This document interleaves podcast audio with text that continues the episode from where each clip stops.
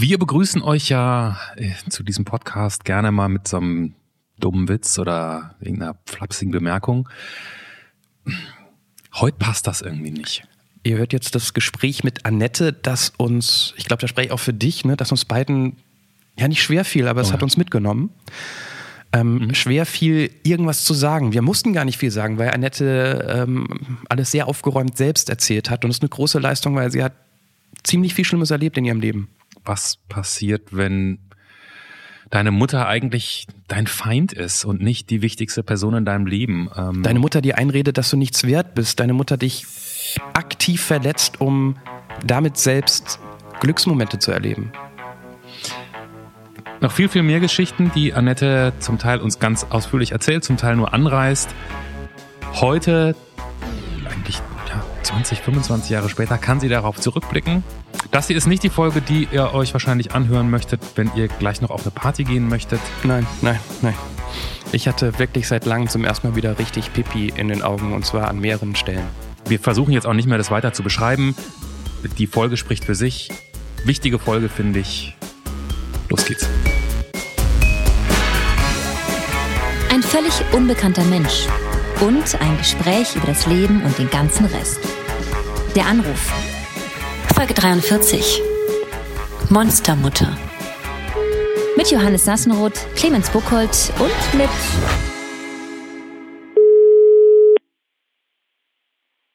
Hallo, Hallo, wer ist denn da? Annette. In München. Bei Sonne. In München. Ich habe ich hab den Namen immer noch nicht verstanden, Entschuldigung. Annette. Annette. Annette. Ah ja. Annette, wir haben es schon lange nicht mehr so irgendwie ganz deutlich gesagt. Sind ja vielleicht ein paar neue Leute dazugekommen. Wir unterstreichen nochmal, wir kennen uns bisher. Gar nicht. Du hast dich einfach angemeldet über die Seite, über der Anrufpodcast.de. Genau. Und an uns liegt es jetzt in den nächsten 45 bis 60 Minuten herauszukitzeln, was bei dir am spannendsten ist. Ähm, bist du so jemand, die gleich am Anfang sagt, pff, ich, ich habe eh nichts zu erzählen und am Ende sind es 75.000 Euro, die du entwendet hast bei der Arbeit wie in Folge 4? Oder glaubst du, du weißt, auf was wir heute kommen?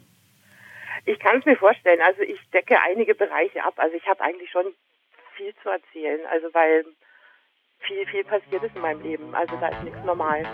Dann sind wir gespannt und wir fangen einfach direkt äh, wie immer hiermit an. der Erstkontakt. Annette, wie alt bist du? Ich bin 45. Wo wohnst du, habe ich schon gehört, in München? Mhm. Genau. Also in einem kleinen Dorf München. Was ist dein Beruf, Annette? Ich bin ursprünglich Altenpflegerin, kann aber seit vier Jahren nicht mehr arbeiten in dem Beruf.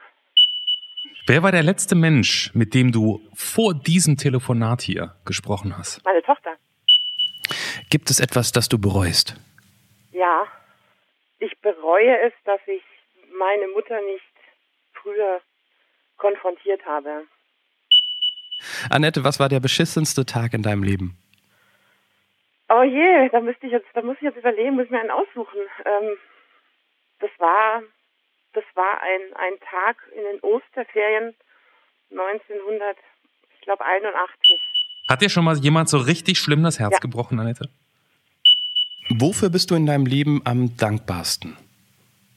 Für mein Kind, dass sie lebt, dass sie gesund ist. Vervollständige diesen Satz. Wenn ich an einen wichtigen Moment in meinem Leben denke, dann denke ich an Ähm, der Moment, wo ich das erste Mal, ähm, das erste Mal Irland gesehen habe, vom Flieger aus, unter mir.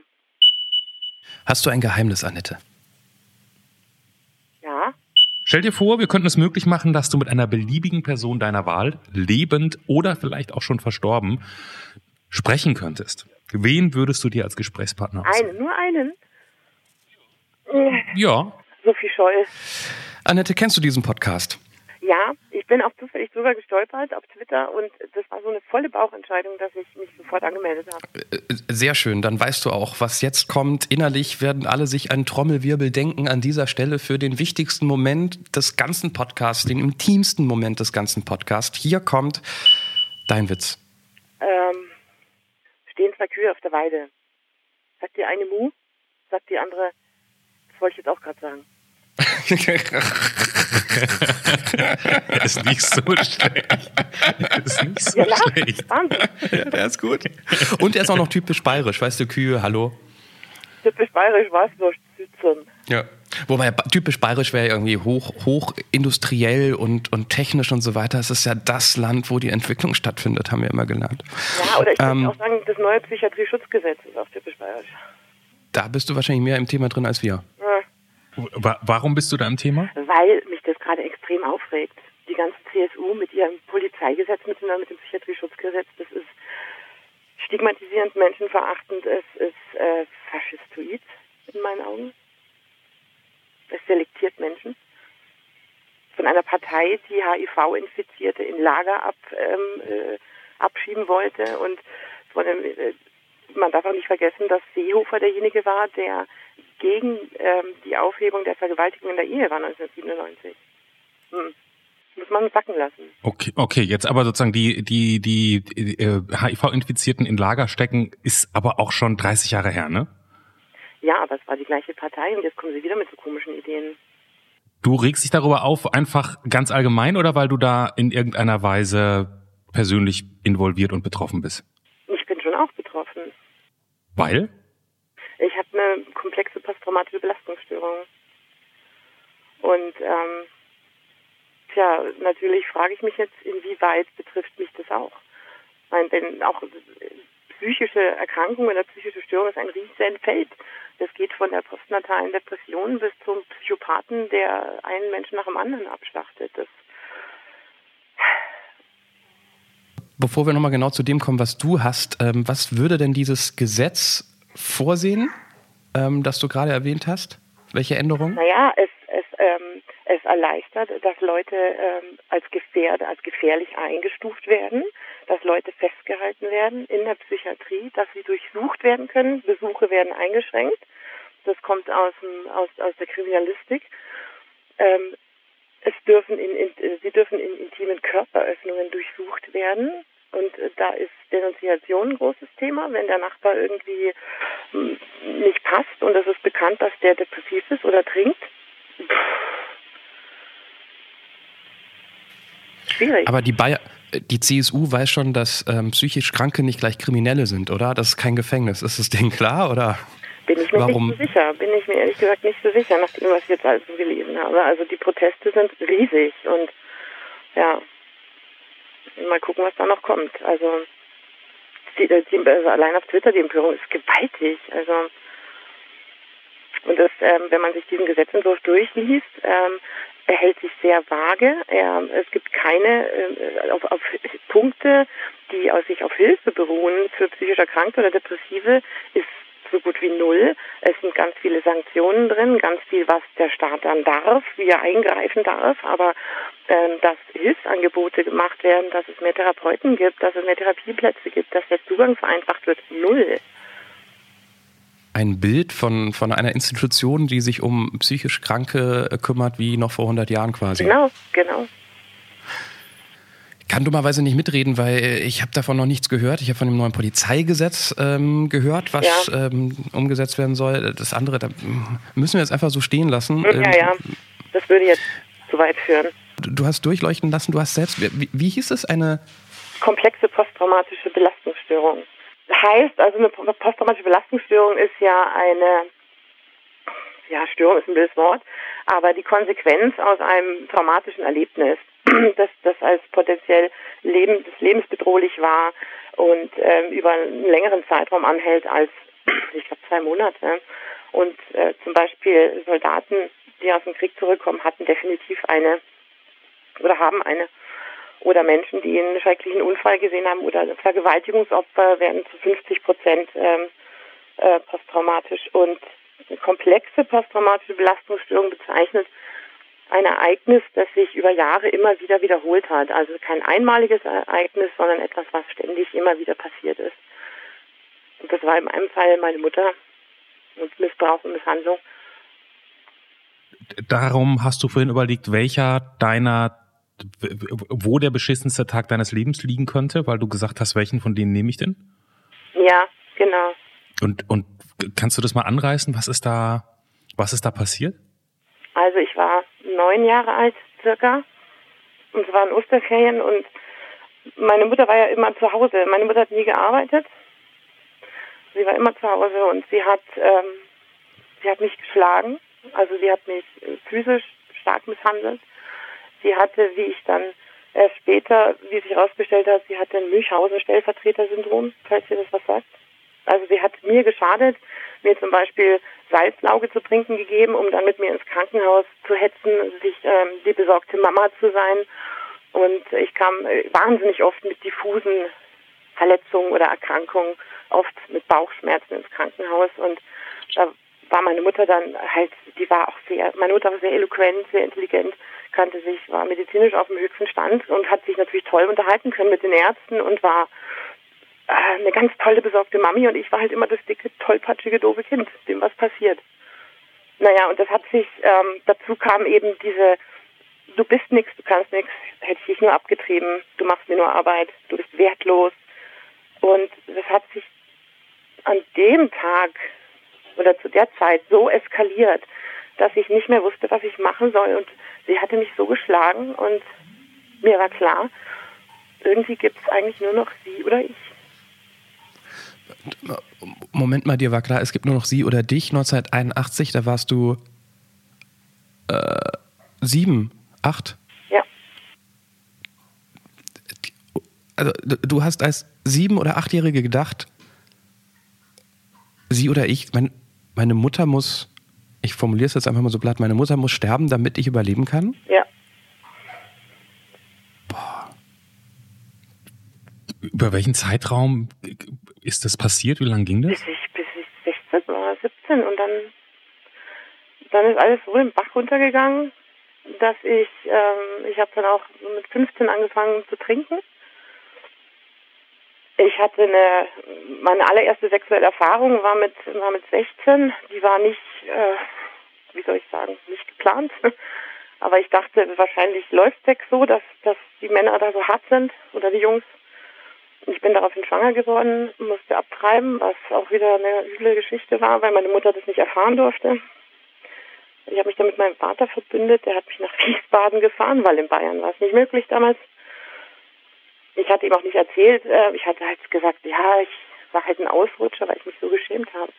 Und das kam auch noch on top und ich habe getrunken und ähm, dann bin ich, ähm, habe ich in der Stadt irgendwo gelesen, Hilfe für Alkoholkranke und dann bin ich in die Nussbaumstraße, das ist eine psychiatrische Klinik in, in München und habe mich da angemeldet zum Entzug und war dann drei Monate stationär und die haben dann erkannt, dass was gewaltig schief läuft zu Hause. Und dann haben die mich, bin ich nochmal drei Monate ähm, psychosomatischen Klinik gewesen und kam dann in eine therapeutische Wohngemeinschaft. Und so bin ich da erst rausgekommen.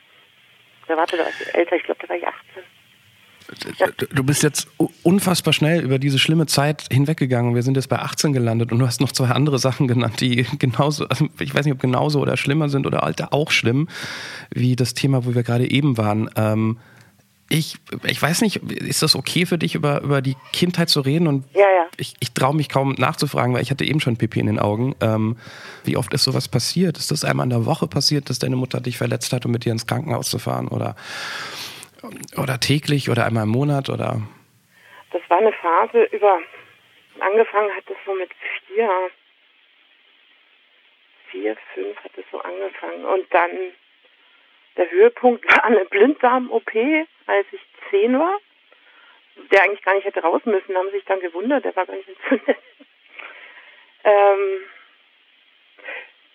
das Ding ist, mein, du musst dir vorstellen, meine Mutter war ähm, nach außen hin war alles äh, top, also ähm, tolle Familie, gut verdient, schöne Wohnung. Mein Vater ganz viel am Arbeiten, war nicht viel zu Hause. Ähm, und meine Mutter war der Meinung, dass ich ihr nach innen habe ich ihr Leben versaut, weil ich ihr Arbeit gemacht habe. Nach außen war sie die Supermama, also und hat mich auch gedrückt und geherzt und das zu Hause, sobald die Tür zu war, hat sie, ähm, sie war so impulsiv. Aus dem Nichts heraus habe ich ihre Hand im Gesicht gehabt, hat sie mich geschlagen. Ähm, sie hat mich unglaublich degradiert. Sie hat mit mir Hausaufgabenbetreuung gemacht. Das hieß, ich kam heim von der Grundschule, musste essen. Dinge, ziemlich komische Dinge. Sie hat wahnsinnig gerne Innereien gegessen. Ist als Kind jetzt nicht so der Knaller, aber ich musste aufessen. bis zum Erbrechen quasi und danach kam die Hausaufgabenbetreuung und äh, das war rituell festgelegt. Sie hat einen Kochlöffel genommen, und zwar so einen alten, mit dem sie immer Wäsche gefärbt hat, der war stiel ganz lila, hat den auf den Tisch gelegt und hat ein Messer auf den Tisch gelegt. Und dann musste ich ihr die Hausaufgaben zeigen und mit ihr Hausaufgaben machen. Und wenn es nicht so lief, wie sie wollte, oder wenn ich nicht schnell genug Aufgaben gelöst habe, Mengenlehre war grausam, dann hat sie angefangen mit dem Kochlöffel auf den Tisch zu klopfen. Und ich wurde immer nervöser, also das wurde dann nicht besser. Und dann gab es auf die Finger und dann, oder Sprüche wie, und das war eigentlich noch schlimmer, ich hole dir die Vierjährige von den Nachbarn, die kann es besser als du. Das ist das, was ähm, noch schlimmer war. Die Hausaufgabenbetreuung ging bis zum Gymnasium, bis zur Klasse. Und dein Vater, hat der das mitbekommen? Mein Vater hat viel mitbekommen. Also sie, es war ja nicht so, dass die Ehe meiner Eltern happy war. Also meine Mutter war ja unglaublich impulsiv und ähm, hat sich unglaublich schnell angegriffen gefühlt. Und natürlich ist es zwischen meinen Eltern auch eskaliert. Die haben sich auch viel gestritten. Aber mein Vater ist jemand, der unglaublich, ähm, der kann die Augen gut verschließen, was es darf nicht sein, was nicht sein kann oder umgekehrt. Und mein Vater hat mir später gesagt, dass er Angst hatte, wenn er sich scheiden lässt, dass ich ihr zugesprochen worden wäre und an sich verloren gewesen. Weil er sagt, so in den 70er Jahren war es nicht selbstverständlich, also da war es klar, dass das Kind zur Mutter kommt. Also, hm, mein Vater ist heute natürlich, der ist ziemlich zerfressen von Schuldgefühlen. Hm. Kann, kann, kann ich mir sehr gut vorstellen, ja. Also wegschauen als, als noch die bessere Alternative quasi für ihn. Ja. Also nicht wegschauen, also du weißt, was ich meine. Wir waren schon irgendwie verbündet. Also es war, wenn ich jetzt hingefallen bin und ich hatte einen Fleck in der Hose, war ihm klar, ich, ich muss es büßen. Und dann hat er mir halt hat er mir die Hose ausgezogen, hat geschaut, dass er den Fleck rauskriegt und er ist mit mir öfter in, oft in den Wald gefahren und, und wir haben uns da mit dem Fahrrad sind wir über Wurzelwege und so das und so abreagiert und er hat mich schon öfter rausgeholt. Aber das halt dann nur am Wochenende. Also tags äh, unter der Woche war da hm, war schwierig. Und meine Mutter hat auch ganz klar gesagt und, und das immer in so einem lieben Ton, den ich heute noch im Kopf habe, so Schätzele, weißt du, du bist böse. Und wenn du wenn ich dich schlagen muss, dann hast du das verdient. Aber jetzt, wenn du das deinem Papa erzählst, dann lassen wir uns scheiden, dann kommst du ins Heim. Und das, das sitzt, wenn du das von klein auf hörst, sitzt das. Wenn man, wenn man das von klein auf hört, denkt man auch, das ist normal, so ist die Welt? Ja. Ja, vor allen Dingen denkt man, ich bin der Fehler weil die Mutter ist ja essentiell. Also, das Kind weiß ja, oder was heißt Wissen? Das Kind hat in, trägt in sich das Wissen, ohne die Mutter kann ich nicht überleben. Mhm. Also muss es zwei Mütter geben. Es gibt die böse Mutter, aber es, die Mutter muss auch immer was Gutes haben, weil sonst, was soll das Kind machen? Verstehst du? Mhm. Das hast du als kleines Kind gedacht, jetzt hast du gesagt, das ist gegangen, bis du, bis du 16 warst. Irgendwann muss vermute ich, war dir doch klar, nee, das ist nicht normal. Ja, das war mir schon mit 14 klar. Also als ich in die Pubertät kam, hat das nochmal eine ganz eklige Wendung genommen und ähm, zum Beispiel hatte ich, einen, hatte ich einen Jungen kennengelernt, der war, der wohnte uns gegenüber, der war total süß und der hatte eine mega Plattensammlung, Sisters of Mercy, ähm, Fields of the Nephilim, Joy Division, oh, tolle Sachen. Mhm. Und äh, ich bin dann einfach mal nach der Schule heimlich rüber zu ihm und das war harmlos. Wir waren zwar verknallt, aber wir haben Platten gehört. Er hat mal meine Hand genommen. Und dann hat er im Hauseingang hat er sich getraut, mich zu küssen. Und meine Mutter hat es von gegenüber gesehen. Mhm. Und ich war total aufgeregt und uh, und kam rüber. Sie macht die Tür auf, schließt die Tür, gibt mir eine Ohrfeige und sagt, du dreckige Hure und spuckt mir ins Gesicht. Ähm, und ich hatte da ähm, mit 14 Kommunionsunterricht und ich habe mich einem Pfarrer anvertraut.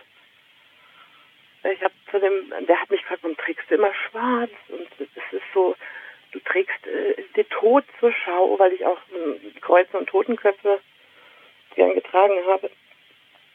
Und dann habe ich ihm erzählt und habe ich gesagt, ich habe echt ein Problem mit meiner Mutter und habe ihm gesagt, was sie so tut. Und dann hat er gesagt, du, ich kenne deine Mutter. deine Mutter ist eine ganz tolle, bemühte Frau. Hm. Okay. So, so, so viel dann, wenn man, wenn man Hilfe nach außen gesucht hat. Ja, und die Lehrer, die Grundschullehrer mussten, ich bin sicher, dass die das gewusst haben. Es haben wir so unfassbar viele schlimme Beispiele gehört, wo, wo, wo, jedes Mal mein Herz noch ein bisschen tiefer gesackt ist, weil ich mir das so unfassbar schlimm vorstelle. Um zweimal das Wort unfassbar zu benutzen, weil ich gerade nicht so richtig, also es nimmt mich, also selten hat mich ein Gespräch bis jetzt schon so mitgenommen wie bei dir. Ähm, ich, ich fürchte, wir könnten noch ewig weiter solche Beispiele hören aus deinem Leben. Leider. ja. Ich, ich frage mich gerade, mit was für ein Gefühl bist du morgens aufgewacht? oder zurück nach Hause gekommen? Angst, Verzweiflung, Wut? Das Problem war, es war so gut wie keine Wut da. Das hat sich alles in mich und gegen mich selbst gerichtet. Also ich, ich weiß, dass ich gern getrödelt habe auf dem Heimweg nach der Schule. Ich habe die Kinder beneidet, die in Hort gehen. Ähm, ich war ja nur auch, also es war ja auch nicht so, dass ich dann später irgendwie raus, groß raus durfte oder viele Freunde mit heimbringen, ging gar nicht, weil die machen ja alle Dreck. Also ich war auch ziemlich allein und, und das war Angst. Also mein Leben war Angst, Angst und Verzweiflung und dieses unglaubliche Wertlosigkeitsgefühl, dieses Gefühl, ähm, ja, wahrscheinlich habe ich es verdient.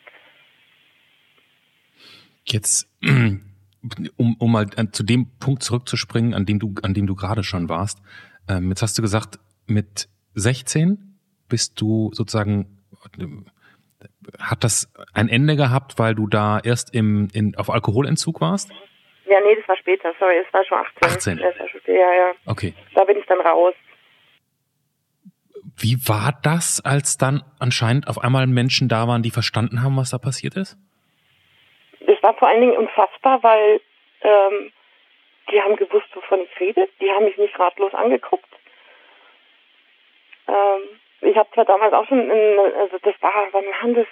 Anfang der 90er. Das war, da war es noch nicht so weit mit der mit der Psychiatrie.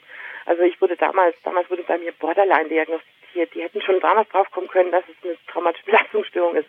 Mhm. Aber ähm, sie haben mir geholfen, sie haben mir zugehört und sie haben nicht weggeguckt. Und sie haben gesagt, du musst da raus. Du überlebst es nicht, wenn du da drin bleibst. Und da dachte ich mir, uff, okay. Und, und wahrscheinlich waren es auch die ersten Leute, die dann gesagt haben, nicht du bist das Problem, sondern deine Mutter, oder? Ja. Das, das ja. war ja wahrscheinlich auch mal gut, das mal von außen zu hören, so ganz so banal, ja, wie es klingt. Das ne? glaubst du doch nicht. Das sind, das sind, Jahre, ich brauche, also ich bin da jetzt noch teilweise am Hadern. Also dieses Gefühl, ähm, nicht das Gefühl der Schuld, ich bin schuld und ich bin böse und deshalb war das so, sondern dieses Gefühl, äh, ich bin es nicht wert. Das, damit kämpfe ich heute noch. Ich, ich vermute aber mal, du hast danach in, in, der, in, der, in den Jahren danach sicherlich eine Therapie gemacht zum einen. Ja. Ähm, und du hast, das hast du vorhin gesagt, du hast bereut, gut bereuen, das, also man weiß ja nicht, ob, ob du dafür früher bereit gewesen wärst oder nicht. Du hättest dir gewünscht, du hättest deine Mutter früher damit konfrontiert. Das heißt, es hat irgendwann mal eine ganz explizite Konfrontation zwischen euch gegeben. Du hast sozusagen, du hast dich dem Ganzen gestellt und sie gestellt. Ja, sie gestellt nicht. Dafür war es leider zu spät. Das ist auch noch, noch, noch gar nicht so lange her. Ähm, ich bin zum Weißen Ring und habe denen meine Geschichte erzählt und die haben gesagt, boah, ähm, Anzeige, aber wirklich richtig, die haben es auch an die Staatsanwaltschaft weitergeleitet, mhm. aber es war zu spät. Es war verjährt. Das, das heißt aber, deine Mutter lebt heute noch? Nein, die ist an Halloween 2017 gestorben. Okay, aber noch nicht so lange her. Nee. Habt ihr bis dahin noch, nach, seitdem du sozusagen da raus bist aus dieser Situation, aus diesem Moment, aus deiner, aus deiner Familie und weg von deiner Mutter, wie war euer Umgang ab dann? Gab es noch einen? Hm. Nein, also ich habe ähm, ich habe sie gemieden. Also mir war klar, die Frau ist Gift und ich meide sie. Ich habe aber wohl, äh, ich, ich habe es nie geschafft, sie abzuschreiben, weil ich immer die Hoffnung hatte, okay, ähm, sie ändert sich vielleicht. Und wenn Leute älter werden, ändern sie sich eh. Und ich habe nie, ich konnte, ich konnte nie diese Hoffnung aufgeben. Vielleicht hat sie mich doch mal lieb. Und ich habe immer wieder so Kontaktversuche gemacht und es ist immer wieder enttäuscht worden. Du hast den Entzug gemacht, du bist da raus, du hast eine Therapie gemacht. Du bist danach nie wieder zurück zu Hause eingezogen, nee, vermute ich nee. mal. Meine Eltern, also mein Vater, der hat dann auch die ganze Tragweite begriffen, mit, als ich dann in der Klinik war. Und ähm, der hat sich dann von meiner Mutter getrennt und ähm, ein paar Jahre später hat er sich scheiden lassen, aber der hat sich dann von ihr getrennt. Und deine Mutter hat sich aber nie dazu irgendwie verhalten? Nein, meine Mutter immer, immer, immer das Opfer. Meiner Mutter ist es ihr ganzes Leben lang schlecht, schlecht ähm, mitgespielt worden. Sie ist ja dann auch, also es war ja nicht so, dass mein Vater sich getrennt hat, sondern sie hat sich getrennt, weil er sie misshandelt hat. Mhm. Wenn du meinen Vater kennst, lachst du dich tot.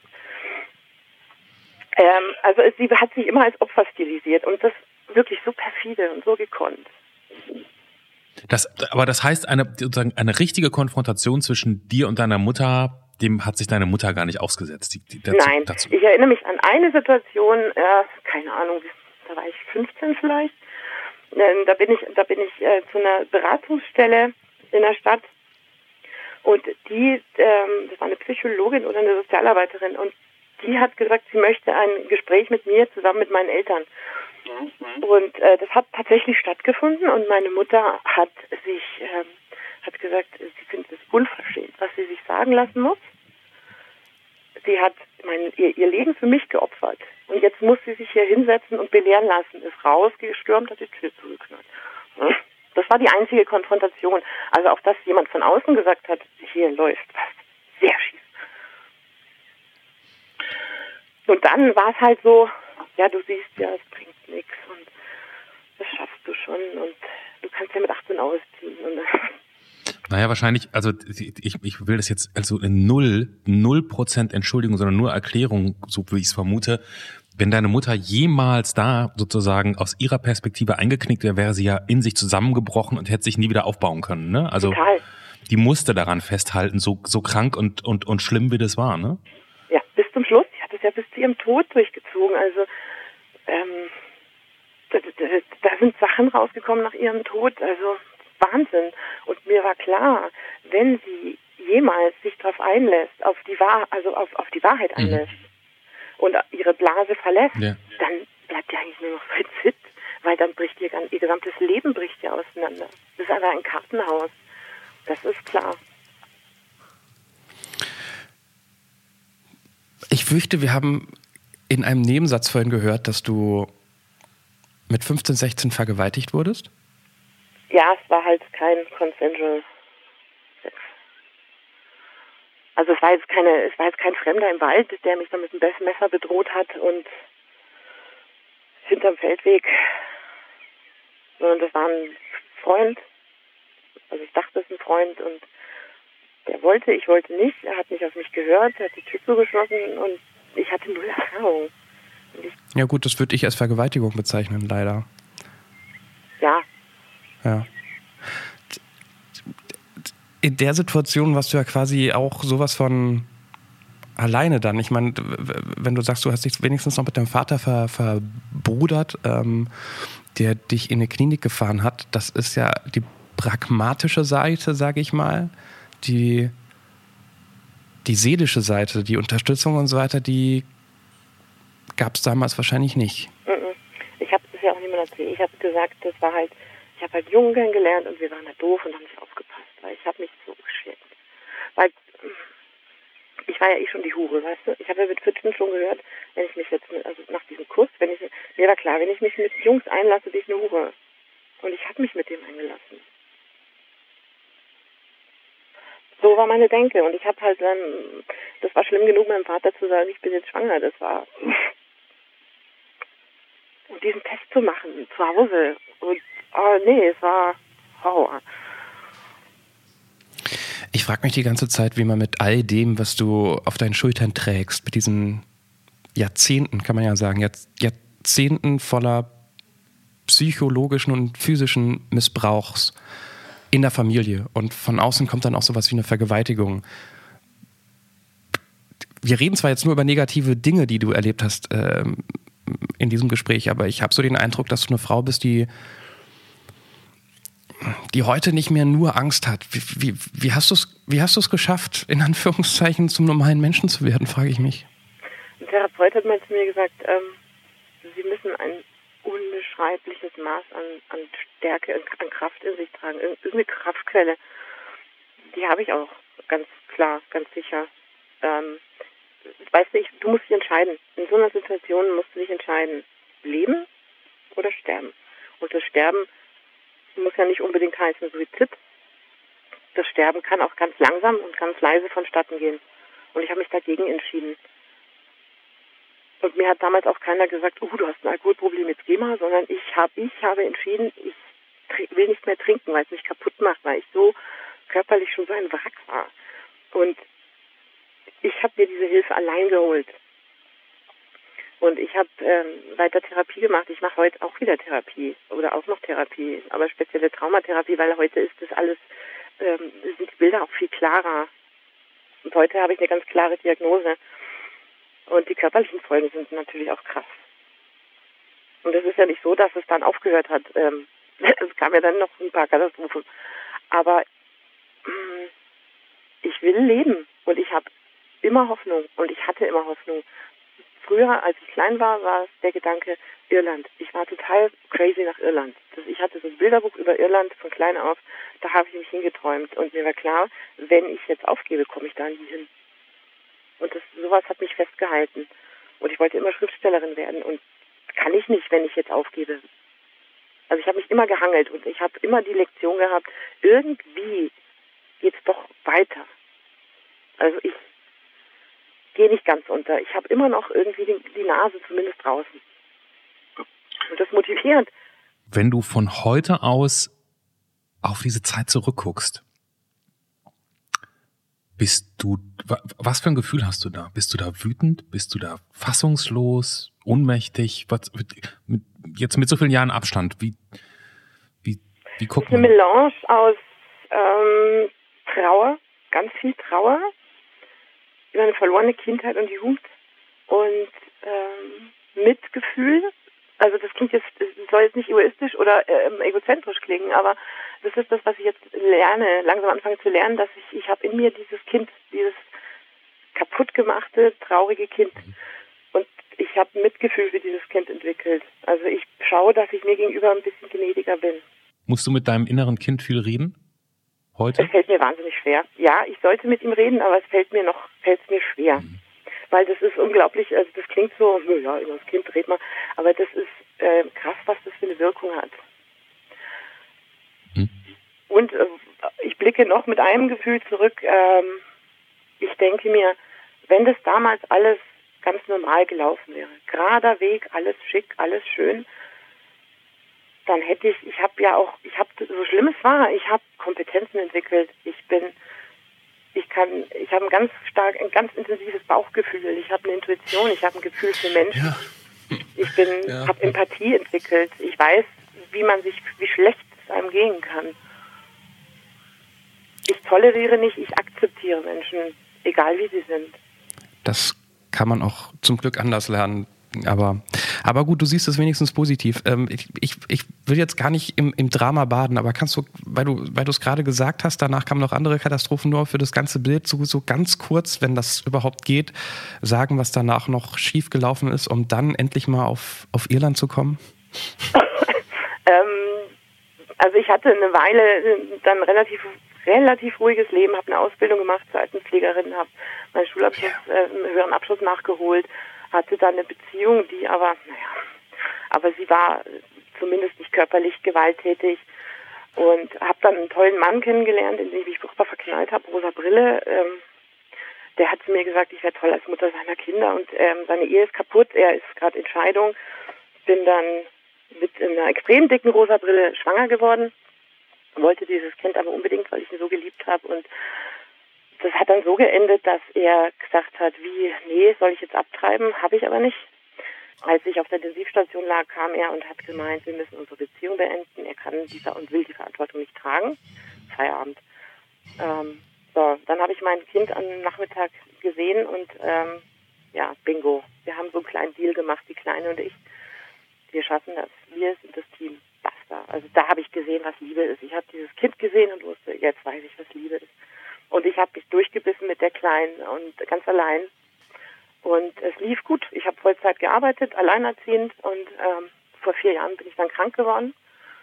Ähm, ich habe Cortison bekommen, in einer, zu lange in einer zu hohen Dosis, wegen einer banalen Schulterentzündung. Und meine Nebennieren haben ähm, schlapp gemacht. Äh, ich konnte nicht mehr laufen. Ich hatte eine fette Lungenentzündung, hatte Asthma, hatte Atemprobleme, lag in Intensivstationen beatmet, musste jetzt Laufen erst wieder lernen. Durch das Cortison ähm, sind, haben meine Muskeln abgeschmiert, sind mürbe geworden, haben die Gelenke nicht mehr unterstützen können.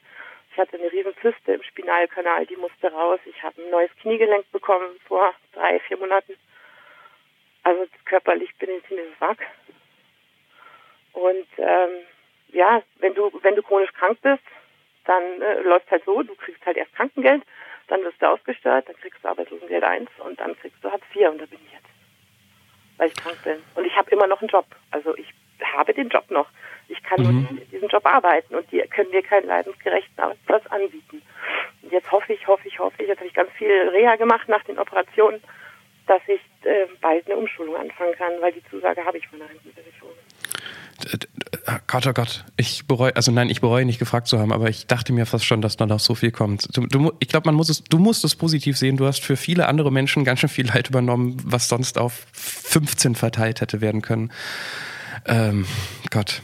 Ähm, ha, ha, hattest du Angst, Mutter zu werden, nach all dem, was du selbst mit deiner Mutter erlebt hast? Nein, ich nicht, aber mein Vater. Mein Vater und meine, äh, seine zweite Frau haben Pläne geschmiedet, wie sie mich dazu bringen, das Kind zur Adoption freizugeben, weil ich unmöglich eine Mutter sein kann. Ich habe ihnen das Gegenteil bewiesen. Ich vermute, deine Tochter ist die mit großem, großem Abstand allerbeste Tochter der Welt, oder? Das ist, äh, die ist ein Wunder. Die ist ein fantastisches Wunder. Also natürlich macht sie einen verrückt wie jedes andere Kind, aber die, das allein sie anzuschauen und zu sehen, die hat, die hat diesen Kaiserschnitt überlebt.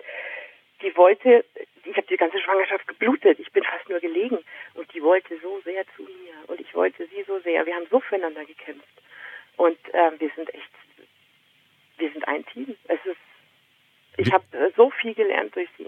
Wie, wie, alt ist sie jetzt? Zehn. Zehn. Oh ja, okay. Jetzt müssen wir ja einmal fragen, dieses Kinderbuch mit Irland, was stand denn da drin? Das war, kein, das war nicht mein Kinderbuch, das Ach, das war ein Kinderbuch. Es war ein Reiseführer. Es war ein Reiseführer mit ganz vielen Bildern. Und ich habe diese Bilder gesehen und dachte mir, das ist so schön. Dieses Meer. Ich war schon immer so ein verrückt nach Meer, weil mein Vater mit mir als Kind zwischendurch mal nach Italien gefahren ist, an die, an die Adria. Mhm. Und das sind mit die schönsten Erinnerungen, die ich habe. Und dann hast du irgendwann in diesem Flieger gesessen? Genau, 2013 mit meiner Tochter. Und dann sind wir geflogen. Und dann tun sich die Wolken auf und unter mir ist Dublin. Boah, ich habe geheult. Das war so schön. Und, und erzähl mal, wie war dann, wie war dann Irland? Das hat, das war genauso, wie du es, wie du es wolltest? Ja, es war wirklich genauso. Vor allen Dingen, ich habe ja einen unglaublich, also ich habe, ich liebe eine Band, die aus dem, die kommen aus Nordirland, die Undertones. Und die haben mich, die haben mir auch immer Hoffnung gegeben. Die habe ich als zwölf das erste Mal gehört und ich habe die geliebt. Ich liebe sie heute noch und habe mich äh, ganz toll, ganz eng mit denen befasst und dann wollte ich dahin, wo die herkamen, in Nordirland. Und dann kam ich dahin und es war genauso, wie ich gelesen habe, wie ich ähm, gesehen habe äh, auf, Bild, auf Bildern. Es war fast wie so ein bisschen so ein seelisches Heimkommen. Und die Leute so nett. Jeder redet mit jedem. Du sitzt draußen vor deinem, vor deinem Häuschen auf der Fensterbank, Leute kommen vorbei, alle quatschen mit dir. Es war so schön. Wäre das mal, wäre wär das mal eine Destination für die Rente später? es nicht, wird, das wird nicht erschwinglich sein. Okay. ähm, ja, schon. Schon. Weil es einfach ganz anders, also weniger Ellbogen. Mhm. Welches Bild von Irland hängt bei dir in der Wohnung?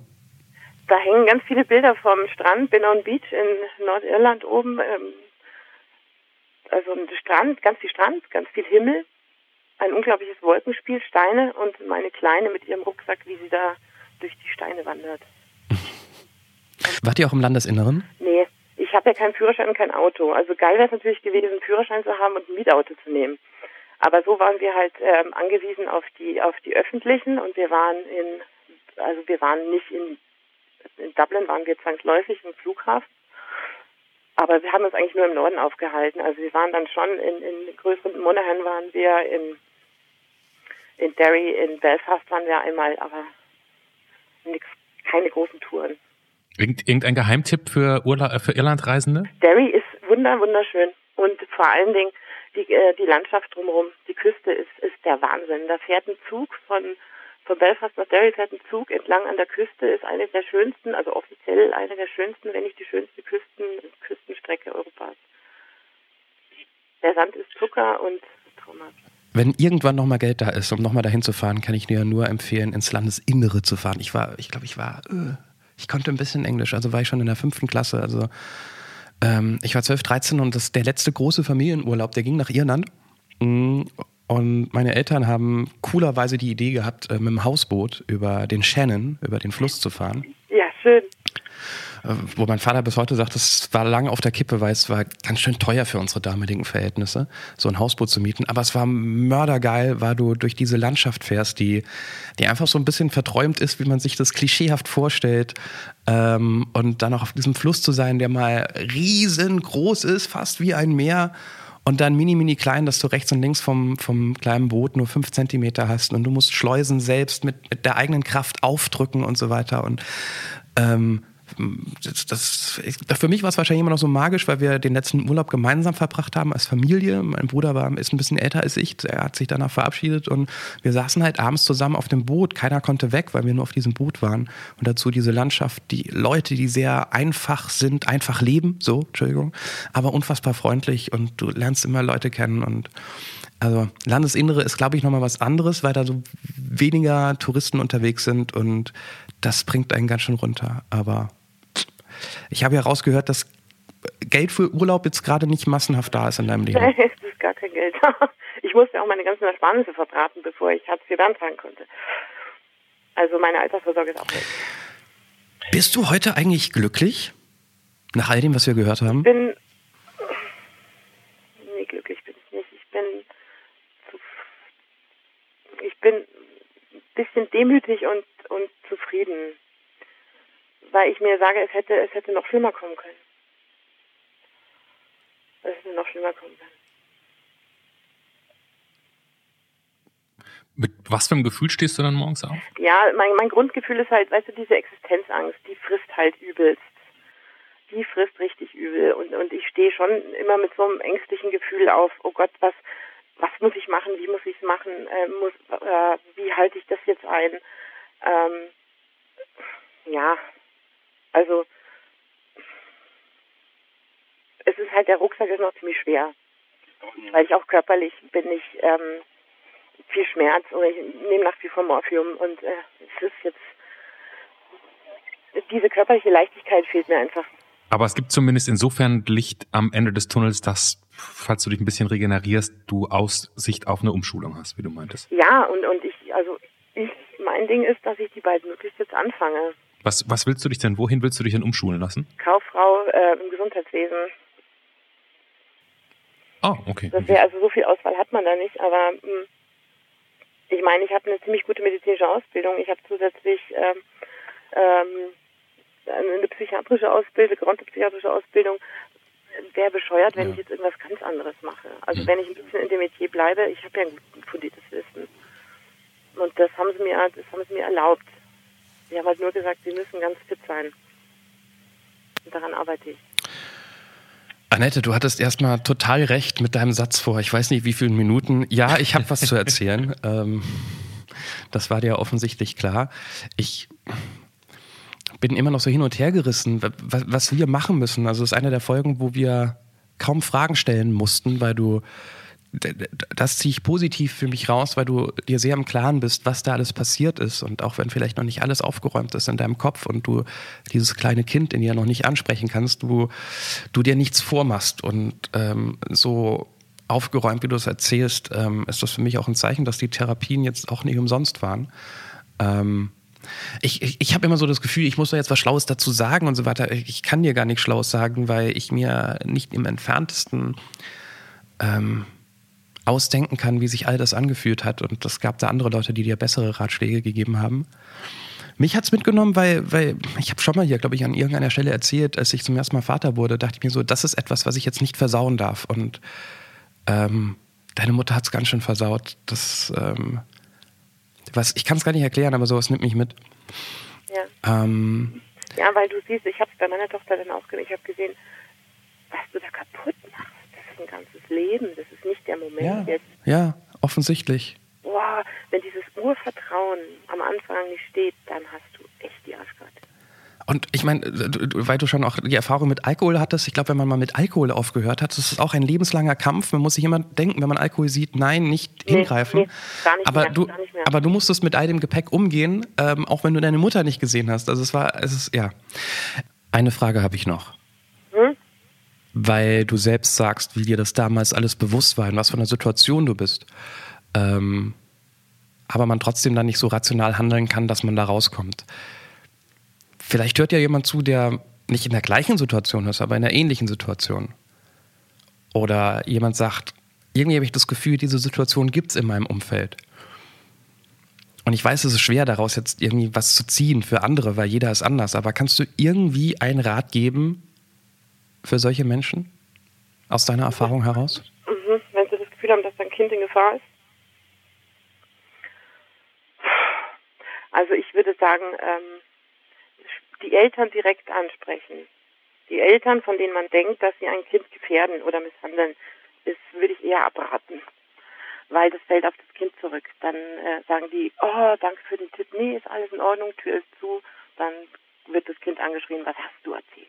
Dann wird es noch schlimmer. Jugendamt, ähm, hm, man hört auch Geschichten, was ist, wenn du dich irrst und das Jugendamt holt das Kind raus? ich würde mich an eine Beratungsstelle wenden. Also wenn ich jetzt im Umfeld mitkriege, da schreit ein Kind immer wieder verzweifelt und du hörst, ob das Kind trotzig schreit oder ob es aus Angst und Schmerz schreit, ich würde mich an eine Beratungsstelle wenden und sagen, ich habe das und das gehört, das und das beobachtet, was kann ich machen? Wenn ihr seht, dass am Supermarkt, an der Supermarktkasse eine Mutter das Kind an dem Kind rumreißt und es anschreit, dazwischen gehen und sagen, hallo, können Sie bitte mit dem Kind reden, als wäre es ein Mensch? Denn es ist ein Mensch, so wie Sie. Also Respekt für Kinder einfordern, das kann man jeden, auf jeden Fall machen. Immer. Ja, ja, ja, ja. Ich.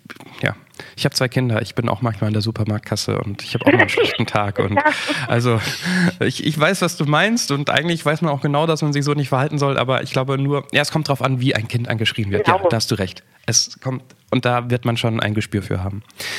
Annette, ähm, vielen Dank, dass du das mit uns geteilt hast. Ich danke euch für das Zuhören und für die Wertschätzung. Das ist auch schön. Wir haben leider nur was ganz Banales und ganz Kleines für alle am Ende dieses Podcasts ähm, oh Gott, zurückzugeben. Ja. Und das ist der Rorschach-Test. Ähm, ich möchte das jetzt gar nicht sozusagen ins Verhältnis setzen. Lass uns einfach drüber wegspringen und nenn mir einfach ein paar Farben für dein Bild. Dann mische ich dir das schnell zusammen. Violett. Violett habe ich, ja. Schwarz. Oh, Moment. Ja, schwarz und? Orange. Ja, oh, Annette geht in die Vollen. Ja, aber das ist auch gut hier. Man, viele Leute sind auch viel zu bescheiden, wenn es um die Farbauswahl geht. Nee. Also Violett, Schwarz. Was war das nächste, was du haben wolltest? Orange und Grün. Haben wir alles.